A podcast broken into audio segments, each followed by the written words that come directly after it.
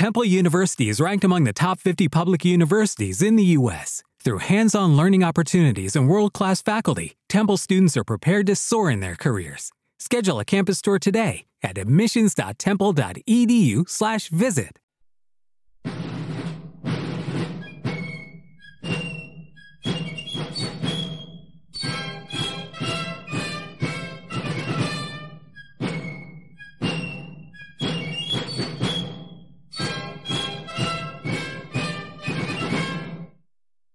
La sombra del águila de Arturo Pérez Reverte Capítulo décimo El puente del Teresina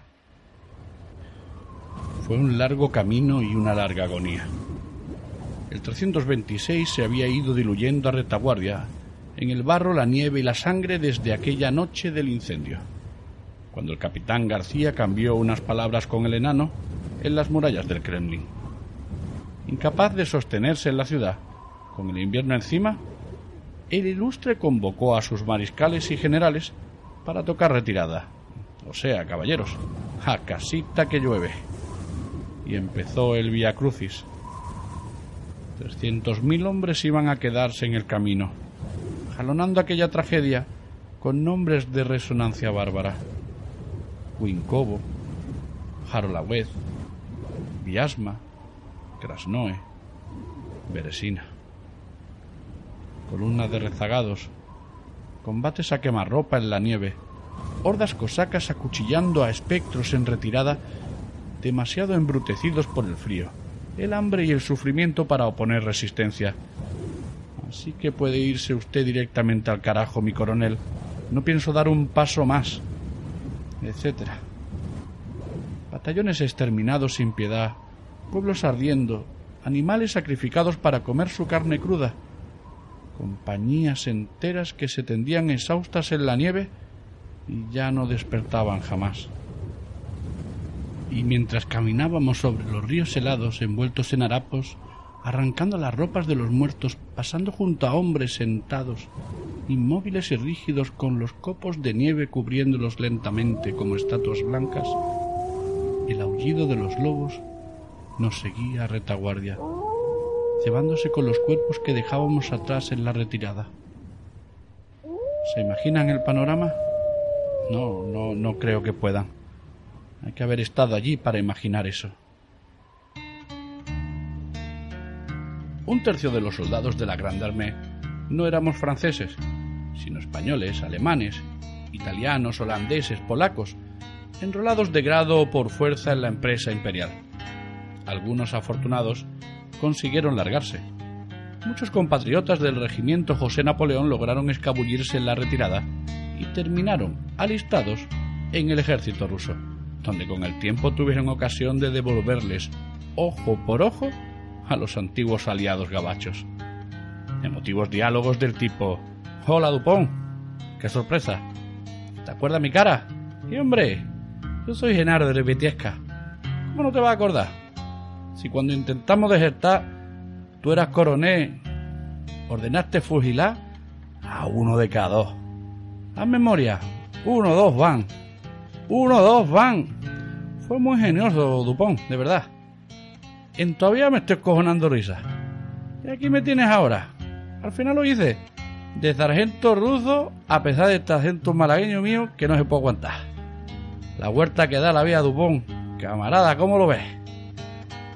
Mira, de momento te voy a rebanar los huevos de pajico. En recuerdo los viejos tiempos, en prisa. Tenemos todo el invierno polante.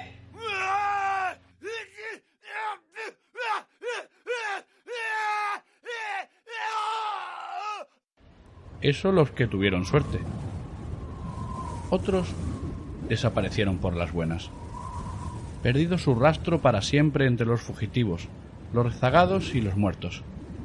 Cayeron prisioneros o fueron fusilados por los franchutes en los primeros momentos del desastre, cuando aún se intentaba mantener cierta apariencia de disciplina.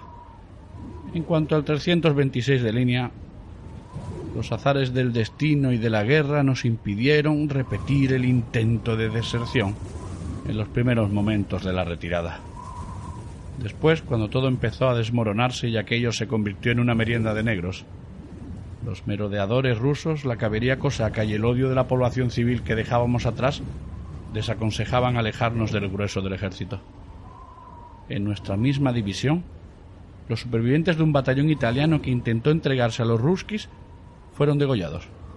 Desde el comandante al corneta, sin darles tiempo a ofrecer explicaciones. O sea, ni Ochichor ni a Tovarich ni espaguetis en vinagre. Italiani degollati. Tutti, vete a andarle con sutilezas a un cosaco.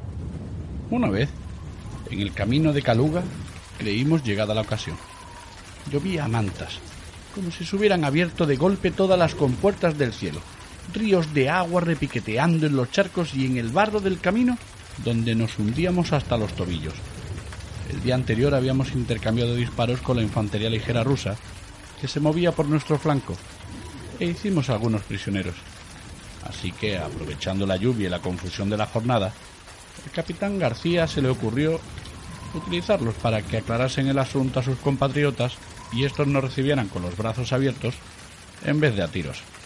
García convocó a dos de los prisioneros, un comandante y un teniente joven, y les explicó nuestro plan. Aquí todos Tovarich y los franzuskis a tomar por saco. ¿Me explico? Los Iván dijeron que sí, que vale, que de acuerdo. Y nos pusimos en marcha bajo la lluvia, por el camino que conducía a través de un bosque espeso y embarrado. Todo fue de maravilla, hasta que se nos acabó la suerte, y en lugar de encontrarnos con tropas regulares rusas, topamos de boca con una horda de caballería cosaca que no dio tiempo ni a gritar nos rendimos. Cargaron por todos lados aullando hurras como salvajes, con los caballos chapoteando en el barro. Al comandante ruso se lo cepillaron a las primeras de cambio, en el barullo, justo cuando abría la boca para decir hola. En cuanto al teniente, salió por piernas y no volvimos a verlo más. Aquello terminó en un sucio combate entre los árboles. Ya saben, pistoletazos a bocajarro y sablazos. ¡Bam, bam! y ¡zas, zas! Dale que te pego. Con los ruskis yendo y viniendo mientras nos ensartaban con aquellas jodidas lanzas suyas tan largas. El caso es que perdimos veinte hombres en la escaramuza. Y salvamos la piel porque unos húsares que andaban cerca acudieron a echarnos una mano y pusieron en fuga a los Iván. Hay que joderse, François. En toda esta puta guerra nunca me ha alegrado tanto de verle el careto a un gabacho como hoy a ti. ¿Perdón? ¿Qué que vous Nada, colega, olvídalo. En fin, ya fuera por casualidad o bien porque los húsares viesen algo extraño en la situación y transmitieran sus sospechas, a partir de entonces nos vimos mucho más vigilados. Dejaron de asignarnos visiones que nos alejaban del grueso de la tropa y el 326 se le mantenía siempre entre otras unidades gabachas, imposibilitando cualquier nuevo intento de pasarnos a... ¿Te está gustando este episodio? Hazte fan desde el botón apoyar del podcast de Nivos. Elige tu aportación y podrás escuchar este y el resto de sus episodios extra. Además, ayudarás a su productor a seguir creando contenido con la misma pasión y dedicación.